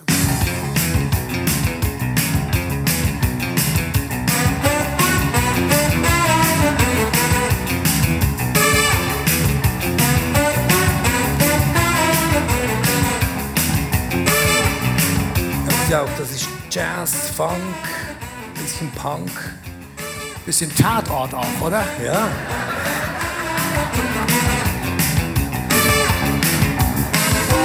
Und du, du hast da Trompete gespielt. Ja. Ja. Das war, ich habe das Stück auch geschrieben. Das war von mir. Das war das einzige Stück von mir auf der Platte. Äh, äh, ich bin da relativ spät dazugekommen. Die suchten halt einen Trompeter und ich war halt der Einzige weit und breit. Und dann haben sie mich gefragt und dann äh, war ich dann auch gleich, ja, war, ich habe mich quasi ins gemachte Nest gesetzt. Da gab es gleich eine Plattenaufnahme. Dann haben wir die äh, erste Tournee gemacht. Das war 83. Das war auch die einzige richtige Tournee. Äh, das war ganz toll. Und da habe ich eigentlich Blut geleckt. Da haben wir überall da gespielt, wo man später auch spielt. In der Batsch in Frank Frankfurt, in der Roten Fabrik in Zürich, in Bremen im Römer und so weiter. Und äh, da war einfach klar, dass ich eigentlich auch nichts anderes mehr machen wollte. Da war ich eigentlich an Rock'n'Roll verloren, so an diese Art, diese freie Art Musik zu machen, weil das war es ja letztendlich dann auch, auch wenn da niemand groß gesungen hat. Ich meine, wir hatten eine Sängerin, aber die hatten ja so Geräusche gemacht. Das war so, das war die Idee, dass, dass sie mit ihrer Stimme auch so Geräusche macht und äh, äh, eigentlich Text und so spielte keine Rolle. Es wurden keine Songs geschrieben im engeren Sinne, aber das war ein Rock'n'Roll-Phänomen und dieses, das fand ich einfach toll, so Musik zu machen. Das war irgendwie irre und auf Tournee zu gehen, das fand ich, also da, damit war ich eigentlich verloren an Rock'n'Roll. Es ist beeindruckend, auch vorhin beim, beim Abendessen. Du kennst all diese Jahrzahlen, also die, du weißt genau, das war 83, das war 85. Du hast da schon ziemlich ein gutes Gedächtnis oder hast du auch mit, dich zurückgehalten mit, dem, mit den Drogen in dieser Zeit? Ja, ich habe immer nur Alkohol getrunken. Ich weiß nicht, ob das ein Rezept ist. Ich, also ich, zweifelhaft. Ich würde es nicht zum Nachahmen empfehlen, vor allem nicht, was ich in den 90ern gemacht habe. Aber, aber äh, ich würde sagen, äh, ich habe ein sehr gutes Gedächtnis. Das äh, kann auch ein Fluch sein. Aber äh, ja, ich hab, aber das habe ich immer gehabt. Ich habe ein sehr gutes Gedächtnis, nur nicht für Namen. Du hast mir geschrieben, 85, beeindruckendes Konzert. Das hier.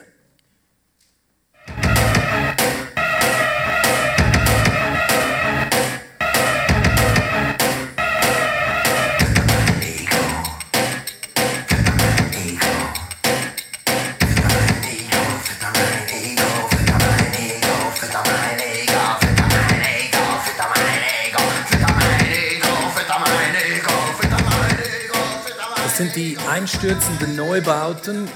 Sag mal, Sven, was, was würdest du heute sagen, was, was war der Kern dieses Berlin-Gefühls? Also du bist, da in Be- du bist dann natürlich längst in Berlin gewesen. Was, ist, was hat Berlin damals ausgemacht, Mitte, Mitte der 80er Jahre? Das ist ja sehr subjektiv. Für mich war es einfach, war es eigentlich immer dunkel, wenn ich drüber nachdenke. Es war eigentlich immer dunkel. Also äh, vielleicht, wenn man so spät aufgestanden ist, aber es war einfach äh, die wichtigsten Sachen, die passierten, passierten, wenn es dunkel war. Man ging auf Konzerte, wenn es dunkel war, man saß in den Kneipen, wenn es dunkel war, man traf die Leute, wenn es dunkel war, man ging auf die Partys, wenn es dunkel war. Und viel mehr gab es nicht. Also als Student war ich hier ein Flop äh, und der Rest war man im Übungsraum, da war halt auch kein Fenster. Und dann äh, also West-Berlin generell war so eine Stadt, die ja so eine sterbende Stadt, die was ganz Morbides hatte, was ganz Seltsames, diese Mauer drumherum, dieses Agentenfilm-Feeling, was das quasi immer hatte, dieser Geruch nach, nach Braunkohle und, und Zweitakt, was manchmal so so vom Osten kam, der Zweitakt gemischt, Geruch noch rüber, aber vor allem die Braunkohle im Winter, das, äh, das sind so die Sachen, an die man sich am meisten erinnert, komischerweise. An die hellen und lustigen Sachen, die es natürlich auch gab, weniger. Äh, Die waren wohl weniger beeindruckend. Äh, Man muss sagen, dass die Einstürze und Neubauten das perfekt eingefangen haben. Und halber Mensch, das war diese, damals die halber Mensch war rausgekommen, das war schon auch, also das, ich habe die dann im, im, im Metropol gesehen und das war wirklich unglaublich beeindruckend. Also das war sehr offen. Du hast es gesagt, Student, das, das war nichts äh, für dich. Ab wann hat sich dann diese Idee, ähm, ich werde Musiker, wirklich so konkretisiert bei dir? Also Naja, eigentlich mit, eigentlich mit Element of Crime. Das, das, das, dass wir äh, 85 im, im März ungefähr haben wir Element of Crime gegründet und äh, aus, aus einer anderen Band, die es vorher gab, Neue Liebe, die gab es aber nur ungefähr ein Jahr, äh, haben wir das dann gemacht und zwar unter der Maßgabe, dass ich da auch singe und eben auch die Texte schreibe. Und äh, das war für mich irgendwie der Punkt, wo ich dachte, äh, wenn du das jetzt machst und das hier auch darfst, singen und so und Texte, dann musst du das auch gar richtig machen. Dann, dann irgendwie noch zwischendurch in die Uni zu gehen, habe ich einfach nicht mehr gesehen. Und das war der Punkt, wo ich dann gesagt habe, jetzt höre ich da auch auf. Also habe dann auch denen auch gesagt, ich habe mich zu Helga de la Motte damals, das war die Professorin da an der TU, habe ich das ja studiert, gesagt, ich höre auf, das ist auch besser so, hat sie dann gesagt. Ist ja auch besser so. Das klingt alles sehr selbstbewusst. Gab es nie irgendwie welche Existenzängste? Da gab es ohne Ende Existenzängste, aber ich hatte, man hatte ja keine Wahl. Äh, Musikwissenschaftler wollte ich und konnte ich nicht mehr werden. Und ich war, hatte auf eine Weise so mein, mein, mein Herz an Rock'n'Roll verloren. Was sollte ich denn machen? Ich musste es ja wenigstens einmal probieren. Trotzdem hatte ich natürlich, ich war dann auch schon 24. Also war, ich hatte das Gefühl, so habe ich jetzt eigentlich schon, sind schon viel zu viele Türen zugeklappt, habe ich irgendwie schon zu viele Züge verpasst oder was. Ja? Das sind so, so Gedanken, die man dann ja auch so hat. Aber Äh, Du hast ja auch äh, zwischendurch so ein bisschen was gejobbt. Du sagst immer so schön als Tippse gearbeitet. Ja, ich habe bis, bis äh, ich kann dir genau sagen, ich habe bis, bis, äh, bis 89 im, im, im Frühjahr habe ich noch gearbeitet nebenbei. Wir hatten zwar schon einen Vertrag mit der, mit der Polygram, schon dann, das haben wir gerade die vierte Langspielplatte aufgenommen, als ich endlich aufhören konnte zu arbeiten. Äh, äh, und vorher habe ich immer noch so drei Tage die Woche bei der zweiten Hand äh, Kleinanzeigen getippt. Was, was gibt Kleiner, Kleinanzeigen. Äh, Und, und, und vorher auch beim, äh, die Hand, das war so eine Zeitung für, für, für kostenlose private Kleinanzeigen. Leute haben angerufen und haben gesagt, was sie da drin stehen haben wollten, haben das aufgetippt. Und vorher habe ich äh, Forschungsberichte getippt am Wissenschaftszentrum Berlin. Die laden mich heute manchmal noch ein zu ihren Feiern, aber ich gehe immer nicht hin. Und trotzdem, ich habe den Eindruck, dir ist alles, in der Schweiz sagt man, äh, Ring gelaufen, also ziemlich zugeflogen. Also es, es ging ziemlich flott. Hinterher immer. klingt das so. Ne? Also damals war das war ja nicht klar, dass das gut ausgeht, dass das auch funktioniert. Ich meine, Element of Crime ist eigentlich auch mit dem Erfolg, die sie haben, eigentlich eine unwahrscheinliche Band. Das hat uns auch damals, äh, ich erinnere mich an Leute, die uns aus dem Vertrag, aus, ihren, aus dem Vertrag entlassen haben mit den Worten, ihr werdet sowieso nie mehr als 50 Platten verkaufen. Also das ist ja nicht so, dass man sagen kann, das war, das war jetzt, wir haben ja auch keinen schnellen Hit gehabt, wir hatten gar nichts in der Richtung. Aber ihr konntet relativ schnell leben von der Musik mit Element of Crime, so ab, Na, ab Ende 80er. Naja, nach vier Jahren und vier Langspielplatten ist so schnell ist das jetzt auch nicht. Da habe ich aber andere erlebt, also muss ich sagen, die schon, ja. also ganz andere äh, Dinge eingelegt haben. Und was heißt schon leben? Man war dann sehr arm. Also ich glaube richtig gut wurde es, also richtig so, dass es auch äh, finanziell keine Nöte mehr gab, war nicht so erst so ab 93, 94 als die Weißes Papier rauskam und die lief sehr, sehr gut. Die hat sich deutlich mehr verkauft als alle anderen. Und dann war plötzlich war dann auch live lief das sehr gut und dann war auch Geld da. Aber vorher war man einfach auch wahnsinnig arm. Das macht man sich oft heute nicht mehr klar. Äh, mit dem Geld gibt es nicht viele, die damit klarkommen. Aber du hast auch schon gesagt, ich, ich, ich kann mich nicht erinnern, irgendein Bier nicht getrunken zu haben, weil ich kein Geld hatte. Zur Not hat einem auch jemand einen ausgegeben. Ja bei Es diesen ja Künstlerexistenzen ja auch eine ganz gute Sache, dass es immer irgendwo einen gibt, der einem auch mal einen ausgibt. Ne? Ich meine, grundsätzlich, man hört das auch immer, man weiß, es ist, auch das Leben als Künstler ist mit sehr viel Unsicherheit verbunden. Du warst Musiker lange Zeit, äh, mehr oder weniger brotlos, dann ist es ein bisschen besser gelaufen. Und dann, und das finde ich spannend, dann, dann wusstest du, ich werde Vater, meine, meine Frau kriegt ein Kind und dann hast du, hast du dir gesagt, es muss noch irgendwie ein Zweitverdienst her, dann schreibe ich ein Buch. Jetzt gibt es kaum einen Job, der mit mehr Unsicherheit verbunden ist als der des Schriftstellers, aber das Sven Regner schreibt ein Buch, das heißt Herr Lehmann, sein Debüt, wird gleich ein Bestseller. Ja, das ist mal, wo man schnell was erreicht hat. Also das ist der Unterschied zu Element of Grammar. Also, ne, also da kommt man mal schnell davon leben. Also, Ja. das ist, aber so ein Glücksfall, das kriegt man geschenkt, das kann man ja nicht erzwingen. Nicht? Das ist ja, das, das wusste ich ja. Da war ich ja schon lange genug in der Kulturindustrie unterwegs. 2001, da haben wir schon 16 Jahre Element of Crime gemacht. Da wusste ich, dass dass das so oder so ausgehen kann, dass man wenig daran ändern kann. Das, manchmal kommt einem die Zeit entgegen. Dann kommt das Buch gerade im richtigen Moment, im richtigen Jahr oder landet wie in dem Fall in der richtigen Fernsehsendung und trifft gerade den richtigen Nerv bei den Leuten. Also so. Das war das literarische Quartett, oder? Das, Ja, zum Beispiel. Und äh, ich muss auch sagen, dass, dass ähm, ich muss das auch kurz korrigieren. Ich habe schon vorher auch immer ein bisschen geschrieben, so ein Prosa. Und äh, tatsächlich ging, ging äh, Herr Lehmann zurück auf, auf, eine, auf eine Kurzgeschichte, die ich 1991 geschrieben habe. Das weiß ich, weil damals eine Freundin von mir 30 wurde, ich übrigens auch. Und ich schrieb also dann diese Kurzgeschichte über so einen Typen, der zu einer Zeit, wo niemand auf der Straße ist in Berlin, was ja nur so eine Stunde in der Nacht ist, äh, äh, auf so einen Hund trifft, der extrem aggressiv ist. Typische Westberliner Situation eigentlich. Und der, den, der den dann irgendwie niederringen muss. Also wie so ein Tiger im Dschungel, ja. Und der also dann den betrunken macht. Weil er ihn, so, und das habe ich dann aufgeschrieben und das habe ich als Kurzgeschichte auch veröffentlicht bei, beim Freund in Bremen. Der, der hatte so, eine, so ein äh, Periodikum namens Sein Moxesbote. Ein sehr tolles, äh, tolles Magazin eigentlich. Und, äh, und das habe ich eigentlich die ganzen neun Jahre, bis ich dann anfing mit Herr, Herr Lehmann, mit mir rumgetragen und immer gedacht, äh, wenn du mal richtig viel Zeit hast, könntest du dich mit der Figur, weil über die Figur bin ich auf die ganze Geschichte gekommen. Die Figur fand ich interessant, kannst dich mit der Figur echt noch mal mehr beschäftigen. Und als es dann so war, dass eben, ja, das Kind kam und wir haben mit Element of Crime gerade nicht viel gemacht und so, äh, äh, habe ich gedacht, naja, das kannst du auch nicht die Zeit mal nutzen. Und, und ich habe mir aber dann vorher auch schon gleich einen Vertrag besorgt bei einem Verlag, weil ich mir dachte, dass das Sport einen erst recht an. Nicht? Dann ist man, ist das peinlich, dann nicht zu liefern. Also muss man dann am besten dann auch noch einen kleinen Vorschuss mitnehmen. Dann äh, ist man erst recht motiviert. Also ich habe einige, einige äh, äh, sozusagen, sozusagen Sicherungen eingebaut, dass ich nicht so schnell da wieder abspringe oder aufgebe. Und das hat auch geholfen. Herr Lehmann endet ja mit dem Mauerfall.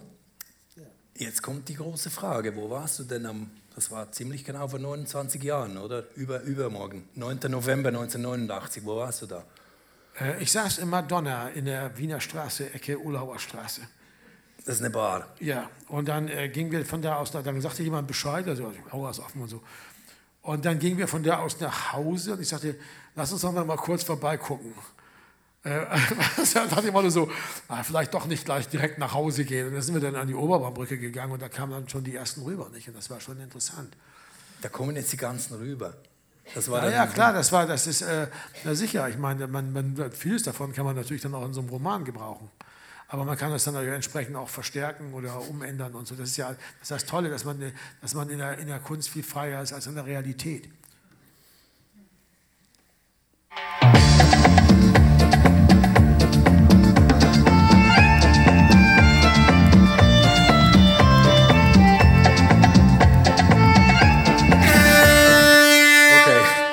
Das war dann eigentlich so quasi der Soundtrack zum, zum Mauerfall. Komischerweise ja, wir gingen dann mit, wir fuhren dann mit dem Bus, weil an der Oberbaumbrücke war nicht richtig was los.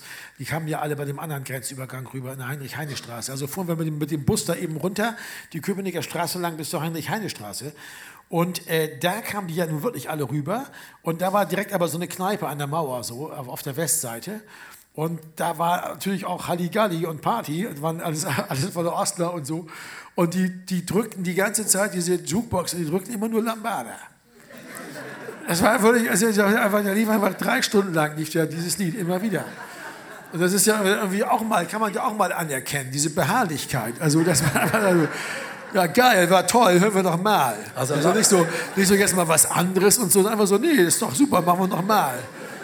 Das hat, sagt einer, ja, hat irgendwie, glaube ich, auch eine tiefere Wahrheit über die DDR. So, ne? also, Also Lambada ist für dich der Sound von 89 also Mauerfall. wenn ich an diese Kneipe denke, habe ich immer dieses Ding im Ohr. Ja. Mir ist ja klar, dass die Figuren in deinen Büchern, ähm, das bist nicht du, aber du sagst natürlich auch immer, ich schreibe von dem, was ich verstehe, was ich kenne. Und jetzt dieses endlose Herumgequatsche in, diesen, in deinen Büchern, ähm, dieses, ähm, die Zeit äh, totzuschlagen, Tage, Wochen, Monate lang. Wie, war das auch eine, eine deiner Spezialdisziplinen? Naja, im Grunde genommen ist es ja da wie mit allem in der Kunst. Und man, man sucht seinen Stil. Und wenn man, das, das Interessante bei dieser Geschichte war eben, dass ich, den, dass ich einen bestimmten Stil gefunden habe, mit dem ich gut klarkam. Und deshalb wusste ich, dass man da auch weitermachen kann. Ich habe eine, habe eine Person gefunden, die mich interessiert hat. Die anders ist als ich, aber nicht so sehr anders, dass ich mir sozusagen alles aus den Fingern saugen muss, aber so sehr anders, dass ich, man sich vorstellen könnte, wie es wäre, wenn man noch ein anderes Leben gelebt hätte. Und das ist ja das Tolle an der Literatur. Man liest äh, da, so, so einen Roman und nimmt am Leben von jemand anderem teil. Und wenn man sich identifiziert, ist es wie wenn man noch ein anderes Leben hätte in dem Moment. Und das ist, gilt natürlich für den, der so einen Roman schreibt, irgendwie auch. Und das, äh, äh, ansonsten ist das mit dem, äh, äh, das ist alles sehr genau komponiert, auch mit dem, was man da als Reden nimmt. Das ist nicht einfach so dahingemacht, sondern im Grunde genommen verzichte ich meist darauf, die Leute zu beschreiben, also ihre Äußerlichkeit, ihre Haarlänge und so. Außer das spielt für den Protagonisten eine Rolle, dass er sagt, der Typ ist so groß und der bedroht mich oder so. Aber sonst mache ich es eigentlich nicht. Also was ich für eine Haarfarbe haben will, was ich für eine Augen, ob die Augen eng zusammenstehen, also diese ganzen amerikanischen Übungen, die ja in der, in der, in der Literatur so beliebt sind, dass man also sozusagen so bis ins Einzelne und die zusammengewachsenen Augenbrauen, das interessiert mich eigentlich überhaupt nicht. Weil ich mir die Leute sowieso auch als Lesender immer anders vorgestellt habe, als die da beschrieben sind. Und zwar aufgrund dessen, wie sie handeln und wie sie reden. Ja, und das ist, da, weil dann füllt man das selber mit seinem eigenen Bild von diesen Leuten, was viel stärker ist. Darum brauche ich diese Beschreibung nicht. Für sowas ist Film besser, da sehe ich den Typen, alles klar. Aber das so, so zu beschreiben, das habe ich immer für mich nie so, hat mich nie so interessiert. Ich, das ist sicher total legitim und auch eine tolle Sache. Vielleicht kann ich es auch bloß einfach nicht, aber mich hat es auch als Lesender nie interessiert. Ich habe es immer überflogen, diese ewig langen Beschreibungen, wie jemand aussieht. Ist mir doch wurscht. Aber, was, aber ich habe sowieso ein Bild von dem und zwar meist dann auch anders. Äh, ich habe mir auch Red Butler anders vorgestellt, als Clark Gable dann aussieht mit diesen Segeluhren. Und, und, und das ist eben, und, und darüber, wie die Leute reden zum Beispiel, entsteht auch ganz stark ein Bild. Und, und ähm, das ist so eine Art trügerischer Realismus, so nenne ich das. Äh, wie die Leute da reden, das, das wirkt sehr, aber im Grunde genommen singen sie eben auch einfach ihr Lied. Sie erzählen eigentlich die ganze Zeit was von sich. Und äh, äh, das ist ihnen auch wichtig. Und, das, und sie kämpfen auch miteinander über diese Dialoge und so. Das ist, das ist Handlung. Das ist kein Widerspruch. In den Büchern passiert sehr viel, aber es, es, es, es wird sozusagen so seltsam. Ich, ich versuche mich selber auch beim Schreiben so da reinzuziehen. Das ist irgendwie es ist ganz schwer zu beschreiben. Aber ich glaube, das ist mein Stil, so läuft das halt. Ja. So werden meine Bücher geschrieben und das macht nur ich und das ist dann auch in Ordnung. Und, Und, und man spürt auch, dass du, dass du diese Figuren wirklich sehr liebst. Also sie kommen ja auch immer wieder. Sie ja, ich liebe sie ja auf. alle. Die Leute glauben ja immer, man sei dann die Hauptperson, Herr Frank Lehmann. Also die Wahrheit ist, bin die ja alle. Ich bin die ja alle. Ich bin auch die Chrissy und die Kerstin und der Erwin Kechele. Und ich bin sie ja alle, weißt du? Also dann, dann schreibe ich dann äh, die, Magical Mystery geschrieben, wo plötzlich Karl Schmidt und auch noch als Ich-Erzähler die Hauptperson ist. Äh, dann, dann merkt man ja schon, dass das offensichtlich eher so eine, was mit so einer multiplen Persönlichkeitsspaltung vielleicht zu tun hat. nicht? Der Karl, der, war- der hatte dann ein ernsthaftes Drogenproblem. Der ist dann bei Magical Mystery in einem deiner letzten Bücher ja aus der, aus der Klinik gekommen. Ja, eine der Herr Lehmann, das finde ich ja. immer so hübsch, der hat das alles gar nicht so mitgekriegt, äh, dass die einen immer Drogen genommen haben. Der hat sich nicht dafür interessiert. Was warst du für ein Typ so? Das ist, das ist ungefähr so mein Standpunkt dazu, ja. Ich habe mich immer gewundert, dass sie alle so lange durchhalten und, und so gut drauf sind oder was, sind wir also schlapp heute hier und so. Und äh, ich habe mich das im Grunde genommen, ja, total naiv. Ne? Aber ich habe auch zum Beispiel also vielen Drogen nichts abgewinnen können, weil ich wahrscheinlich, was, diese, was die Wirkung dieser Drogen betrifft, wahrscheinlich auch naturverstrahlt bin und das sowieso nicht äh, verarbeiten kann, damit gar nichts anfangen kann. Also das muss man sich ja auch mal klar machen. Ich kriege einen Laberflash auch ohne Drogen. Also es ist, da brauche ich nicht. Also Und du hast auch mal gesagt, irgendwann muss man sich entscheiden. Entweder, was hast du gesagt? Ich muss mich entscheiden, entweder will ich Musik machen oder ich will saufen und rauchen. Beides geht nicht. Und dann hast du, Ja, ja, wieso geht eigentlich das beides nicht? Ja? Ja, beim Rauchen ist es ganz einfach gewesen, wenn man dann fast ohnmächtig wird beim Trompete spielen, dann merkt man, dass irgendwas nicht mehr stimmt. Da muss man was tun. Äh, ich habe sehr viel geraucht und dann musste das aufhören. Das ist, seit über zehn Jahren mache ich das nicht mehr und das ist auch besser. Weil sonst hätte ich das Trompete spielen aufgeben müssen. Das ist ganz simpel. Das wäre wirklich eine Niederlage gewesen. Und, äh, Du hast in der Schweiz aufgehört zu rauchen. Nein, ich habe nach der Schweiz aufgehört zu rauchen. Als ich wieder zu Hause war. In Luzern, also warst in du Luzern und dann- war, ich, war der letzte Gig von so einer Tournee, wo ich am Ende eine Erkältung hatte und dann noch rauchte. Äh, da rauchte ich schon eigentlich schon seit vier Jahren nicht mehr, nur noch auf Tournee. Wie schlau ist das? Und dann habe ich also auf Tournee immer noch geraucht und kriegte diese furchtbare Erkältung.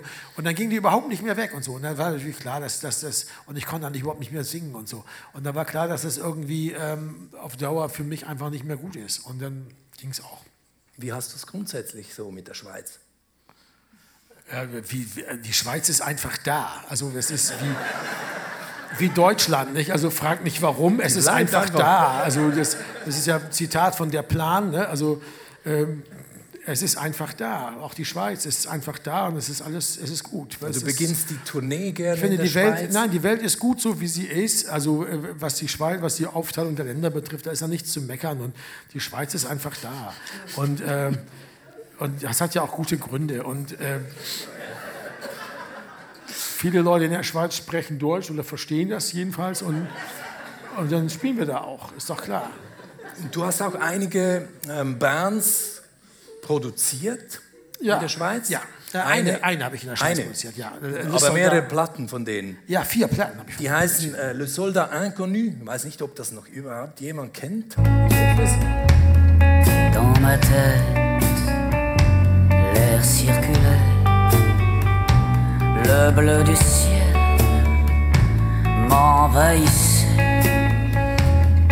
Un bisschen so nach, nach äh, Stefan Eicher. sans coup de semence, il y a des jours. Es ist eine Genfer Band, oder? Ja. Was hast du denn beigebracht? Naja, wie man Platten aufnimmt. Also, was soll ich sagen? Also, und an sich selbst zu glauben, weil darauf kommt es ja letztendlich an, bei, bei Produktionen, gerade von, von, von, das waren ihre ersten vier Platten, die ich produziert habe. Und sie haben noch eine fünfte gemacht und dann haben sie sich aufgelöst. Und äh, das, was aber auch okay ist, finde ich. Also, man, man, man muss das nicht ewig machen, aber die Platten sind sehr schön geworden und sie haben sehr viele tolle Lieder geschrieben. Und äh, letztendlich kommt es darauf an, wenn man eine Band, wenn man sich entscheidet, eine Band zu produzieren, dass man das nur machen sollte, weil man diese Band gut findet und auch liebt. Also sollte man nicht so sehr mit ihnen schimpfen, sondern sie ermutigen, ihren Kram zu machen und ansonsten auch mit dem Reden aufzuhören und mit der Musik sich zu beschäftigen. Das hast du von John Cale gelernt. Ich habe eigentlich alles, was Produzieren betrifft, habe ich von John Cale gelernt. Schnell mixen und auch mit wenig Geld auskommen, ist auch wichtig. Gerade bei jungen Bands, dass man die, die, die Budgets nicht so belastet, denn das ist auch ein großer Druck dann auf der Band. Das ist nicht gut. Gibt es heute auch junge Bands, die kommen und dich so ein bisschen um, um Rat fragen? Nein, eigentlich nicht mehr. Aber ich mache das auch schon so lange nicht mehr, äh, weil ähm, man hätte sich dann irgendwann mehr reinknien müssen. Aber die Art von Platten, glaube ich, die Art, wie ich Platten produziere, wird auch so nicht mehr ge- gemacht. Also dieses, das machen, also wie- so wie die Elements produzieren ihre Platten noch so nicht mehr viele. Die, viele arbeiten mit, mit Metronom, also spielen mit so einem Klick mit und so und, dann, und nehmen alles einzeln auf. Und es ist also anders und das ist auch okay äh, und es wird viel elektronisch bearbeitet und so. Und das, da will ich mich eigentlich gar nicht dran, da habe ich nichts mit zu tun und das ist nicht so mein, mein Genre, wie der Berliner sagt. Äh, und deshalb lasse ich das einfach. Und es ist auch schwierig, weil letztendlich der Job ist ja nur zu, zum Teil ein künstlerischer Job. Hat auch viel mit Marketing zu tun und mit Moden und so Geschichten. Und das ist dann schwierig. Da müsste man sich dem ganz widmen. Das ist nicht gut. Das, außer man macht eben sehr junge Bands und nur, weil sie sonst keinen haben, dann springt man halt mal ein. Man kann immer mal jemandem helfen oder so. Das ist ja kein Problem. Du hast mir eine angegeben, ähm, junge Berliner Band, Isolation Berlin. Wenn du mich suchst, findest mich am Pfandflaschenautomat. Da hol ich mir zurück, was mir gehört. Und ich schwöre dir, ich schlage heute ein paar Fressen ein, wenn mich noch einmal jemand dabei stört. Ich zerlatsch den Tag stundenlang im Park, fahre ich unverwirrt, bis es dunkel wird. Dann baue ich mir ein Kartenhaus aus Serotonin mitten in Berlin. Ich hab dir längst verziehen. Isolation Berlin. Ja. Heißen die. Aber du hast es vorhin gesagt, das hat sich alles so ein bisschen verändert. Äh, Die Musikwelt, die hat sich natürlich extrem verändert, äh, seit du angefangen hast. Ich meine, die Leute, die, die bezahlen nicht mehr wirklich gerne für Musik. Ähm, Bei euch ist es vielleicht noch ein bisschen besser. Euer, euer neues Album ist, glaube ich, Auch ziemlich Leute, gut zahlen, zahlen, die Leute zahlen schon Geld für Musik. Man darf da auch nicht zu kulturpessimistisch werden. Also, Aber du warst mal ziemlich kulturpessimistisch. Es gab mal eine berühmte Wutrede von Nein, dir. das war, nein, das war kein Pessimismus, das war Wut, das ist ja was anderes. Hm. Äh, äh, das, nein, also äh, die zahlen, die zahlen ja für, auch für Konzertkarten und so. Und die zahlen Konzerte auch, schon. Und die sind auch bereit, wenn sie eine Musik lieben, sind sie auch bereit dafür, was auszugeben, auch für die Aufnahmen. Äh, äh, wenn man sie ihnen trotzdem einfach herschenkt, ist es halt, äh, was, was, was sollen sie machen? Ich meine, das ist, kann man ja auch nicht verdenken. Nein, es ging um was anderes, es ging damals um eine politische Debatte. Und das ist äh, äh, im Grunde genommen dann auch nicht so, heute nicht mehr so wichtig. Ich glaube, dadurch hat sich auch ein bisschen was verändert. Es, es gab eine Zeit, da wurde das so diskutiert, als wenn es nur darum ging, wie weit und wie schnell man Urheber, vor allen Dingen Musiker, komischerweise, die waren irgendwie, äh, standen ganz stark unter Feuer, äh, äh, enteignen sollte. Ja? Und da hört es dann irgendwann auch mal auf und da muss man, da kann man ja auch mal was sagen. Wir sind ja alle sehr empfindlich oder wir sind ja alle sehr leicht zu treffen als Künstler, weil wir ja eigentlich bloß geliebt werden wollen und den Leuten gefallen wollen. Und wir wollen nicht dastehen als geldgeile Idioten und so. Also, also traut sich dann keiner was zu sagen. Und du hast Und es das ist dann der Moment, wo dann, wo dann irgendwann bei mir so der, wo das kleine Teufelchen kommt und sagt, Sven, jetzt, jetzt, jetzt sag's mal. Also jetzt haus mal raus. Äh, Muss man vielleicht den Leuten auch sagen, du hast da ziemlich äh, gut ausgeteilt. Du hast gesagt, eine Gesellschaft, die so mit seinen Künstlern umgeht, ist nichts wert. Man pinkelt uns ins Gesicht. Ja, das war ja, das war ja, war ja so eine Debatte, also wo wir die Piratenpartei, die forderten wirklich Verbot von Kopierschutzmaßnahmen beim, bei Musikaufnahmen. Aber das sind ja die Leute, dieselben Leute haben ja, sind ja in diesen ganzen Softwareindustrien und so unterwegs gewesen. Alle Anwendersoftware war kopiergeschützt. Alles, also hier Heise Verlag, ihre eigenen Hörbücher, ja, sind mit, mit Digital Rights Management ohne Ende. Ja, höchstens auf zwei Geräten lesen und so ein Kram. Haben die alles reingemacht. Aber Musiker, die sollen gefälligst, äh, äh, äh, wobei Musiker und die Plattenfirmen haben nie Kopierschutz auf ihre Sachen getan. Das darf man auch nicht vergessen. Also es war im Ganzen wahnsinnig lächerlich und vor allem extrem so künstlerverachtend. Das war sowas, sowas, sowas Unangenehmes. Ja, und das Also Problem ist, wenn es dann einer ausspricht wie du, der gilt dann als der Uncoole, der, Ja, der das ist da auch- irgendwie... ja, aber das ist auch egal. Ich meine, wenn man es eh schon über 50 ist, kann man auch mal uncool sein. Ist ja auch mal wurscht jetzt. Deshalb ist es ja auch gut, dass einer wie ich das dann macht. Weil, weil das, äh, na, einer muss es tun. Und äh, das, das hat mir auch nicht weiter geschadet.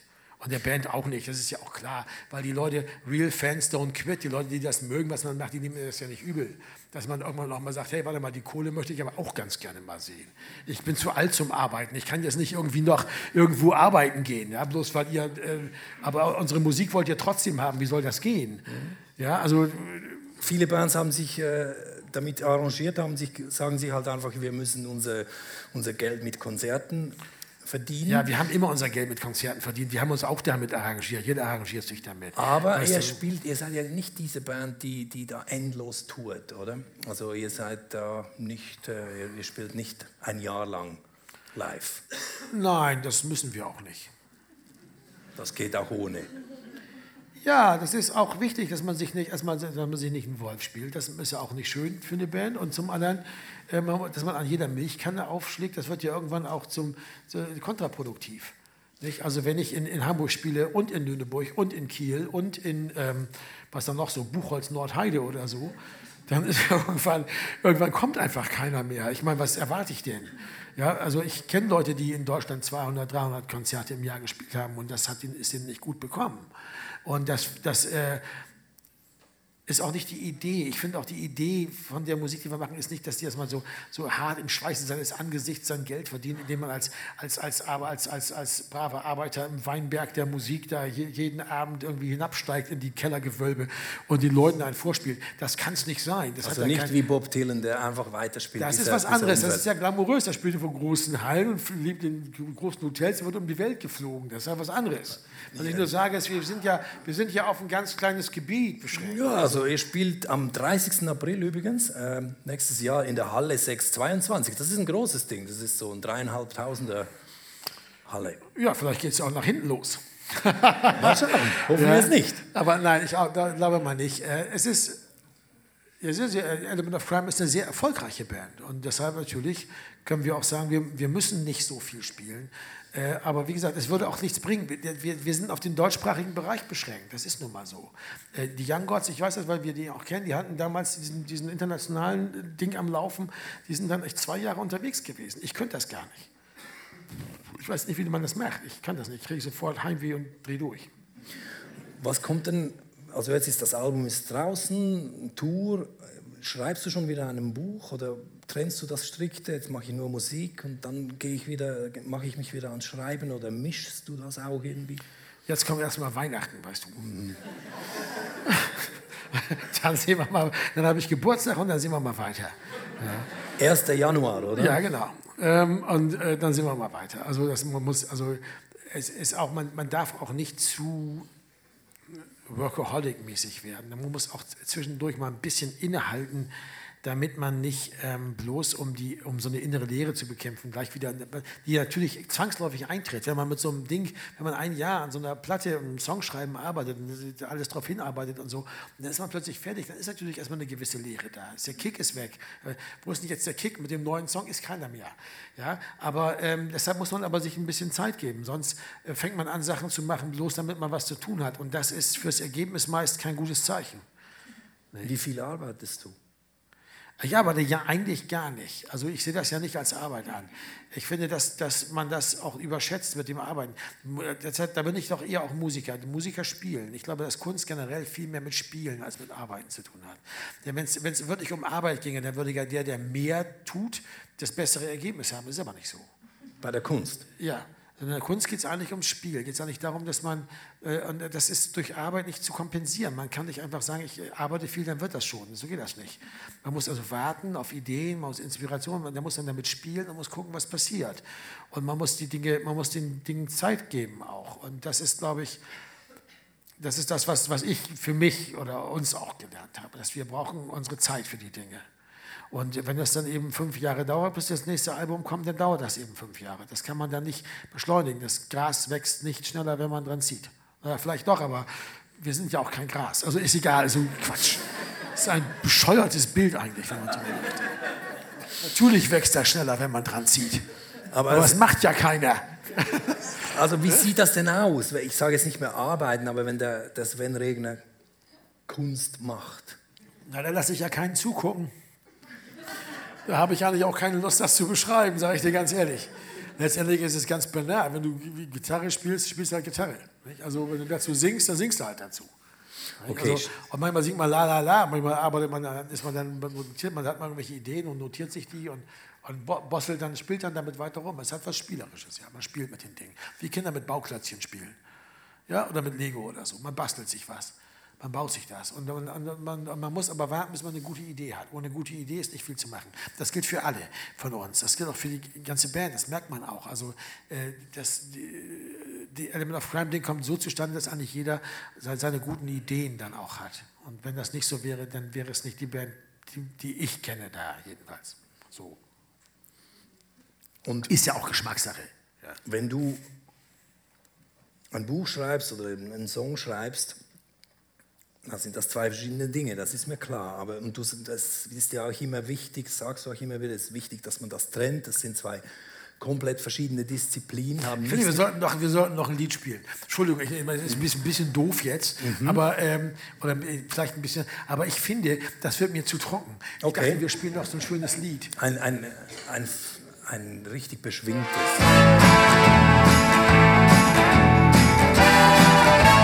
Das ist von uns. Das ist vom neuen Album. 100 Gramm Salami, ein Stück Fleisch, ein Brot und eine Tüte. Der Typ von über mir nervt ein von Kaffee und ein Glas. Von den Oliven, die sind schwarz, zwar gefärbt, aber trotzdem erster Güte. Die Musik ist so laut, sagt der Idiot. Ein Brot und eine Tüte. Ja, das ist ein gutes Beispiel, wie das passiert. Deshalb ist das, glaube ich, es, das ein glücklicher Moment, auch eine gute Wahl, möchte ich sagen, dieses Lied gespielt zu haben, weil man daran das ganz gut erklären kann, wie das funktioniert. Also Richard Pappig hatte die Idee äh, für diese Akkorde mit diesem Rhythmus, ne? Dung, dung, badung, bum, badum. So. Und dann brachte er das an und sagte, und sagte dann noch zu mir, das ist der seltene Fall, wo man mal so eine Idee auch noch für den Text geliefert bekommt. Sagte, er hätte das immer vor sich hingesungen, wenn er zum Supermarkt gegangen wäre. Und er kam mit dieser Idee, dass er sozusagen jemand, das sozusagen seinen Einkaufszettel memoriert, weil er auch zu doof ist, das aufzuschreiben. Ja? Also geht er lang und er memoriert seinen Einkaufszettel und hat zwischendurch immer so Hassschübe seinen Nachbarn gegenüber. Weil er eigentlich so ein Alltagstroll ist, ja, der so alle, alle diese Scheiße findet da und so. Und, dann, äh, und diese Kombination das ist natürlich lustig, das macht natürlich Spaß. Und das, aber das, das, das kam mir als Idee, weil das inspiriert war durch diese Musik. Ne? Und das, äh, das fand ich irgendwie gut. Und auch so mexikanische Trompeten irgendwie dabei, oder? Bisschen Ja, Mariachi. Diese ba, bi, ba, ba, bo, ba, ba, ja, ein bisschen mexikanisch, aber ja, so, auch so, ja, ein bisschen. Also es gibt mexikanischere Trompeten bei uns, aber die sind auch ein bisschen mexikanisch. Ich spüre, dass wenn, dann wird das jetzt ein bisschen zu trocken, wenn wir zu lange reden. Nein, nein, das ist schon gut, wenn wir reden, aber das, ist, das war jetzt ein gutes, gut, dass wir die Musik gespielt haben. Ich schlage jetzt vor, wir hören den letzten Song und ich habe dich gefragt, ähm, gibt es so, ein- so ein Lied, äh, so etwas wie ein einsame Insel, ähm, Beerdigung, am letzten Tag würde ich das hören. Und da habe ich immer ein bisschen Mühe, das überhaupt Musiker zu fragen, weil ich denke, ja, das ist sehr schwierig. Aber es war speziell, du hast dann sofort gesagt, doch, das gibt's.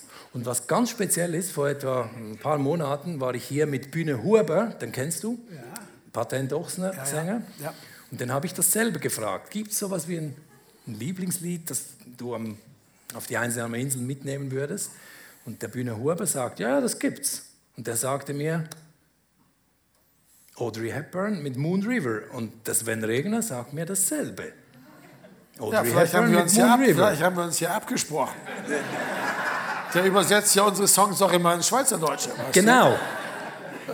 Aber Wa- Was ist, das, was ist so speziell an diesem, in diesem Lied? Na, ich glaube, das ist schon eines der tollsten Lieder, die je geschrieben wurden. Also der Text ist wahnsinnig gut. Johnny Mercer ist ohnehin ein sehr, sehr toller Textdichter. Und äh, gut, äh, Henry Mancini muss man nicht drüber reden. Also jemand, der James Larson mag, mag erst recht auch Henry Mancini. Nein, das ist, äh, ich glaube, das ist einfach so ein, es gibt so Lieder, die sind, die haben so was Perfektes äh, von der Melodie und dem Text dazu, wie der klingt. Aber es ist ja viel wichtiger, wie der Text auch klingt. Und, aber dann auch die Bilder, die der dann hervorruft, das ist einfach so in sich so wahnsinnig perfekt. Ja, und das ist dann schon, äh, das ist dann schon beeindruckend. Das heißt nicht, dass der Song besser ist als alle anderen, aber wenn man einen fragt, so was ist so ein Song, der so, so alles rundum, äh, so, das kann ja fast schon verdächtig sein, ja, aber in dem Fall ist das so ein Lied, glaube ich. Also insofern, äh, warum nicht? Also hast du es bei den Bühne dann auch gespielt? Habe ich auch gespielt. Was Und siehst du? um den Bogen jetzt zu schließen, er hat mir heute ein Mail geschrieben, er wäre sehr gerne gekommen, der Bühne. Kannst, wenn du willst, vorlesen, das Mail von Bühne Huber. Was heißt denn Frittami? Gottverdammt. Er wird da gebraucht, sagt er. Und ähm, ja, okay. Alles klar, vielen Dank. Aber du darfst nicht vergessen, es ist nicht für die Öffentlichkeit bestimmt. Ja, ich meine nicht, nicht, dass irgendwas Unanständiges drin stünde, aber, aber das wollen wir ja auch nicht. Ähm, äh, so Nein, er, hat, er, er, wollte, er wollte kommen, aber er vorlesen. kann nicht. Ja, ja, er genau, wird zu Hause kommen. gebraucht, in. Bern, kleine Kinder und so weiter. Das ist doch super. Wir hören uns natürlich das, dieses Lied jetzt vollständig an. Soundtrack of My Life gibt es auch als Podcast zum Nachhören, auch die Sendung. Das nächste Mal dann in Basel mit Benny Huckel im Theater Teufelhof. Ihr könnt auch Soundtrack of My Life auf Facebook abonnieren oder für ein Newsma- Nu- Newsletter einschreiben. Vielen Dank, Sven. Hat großen Spaß gemacht, mit dir hier zu plaudern Ja, stark, und Musik gut, zu hören. Sven Regner. Dankeschön.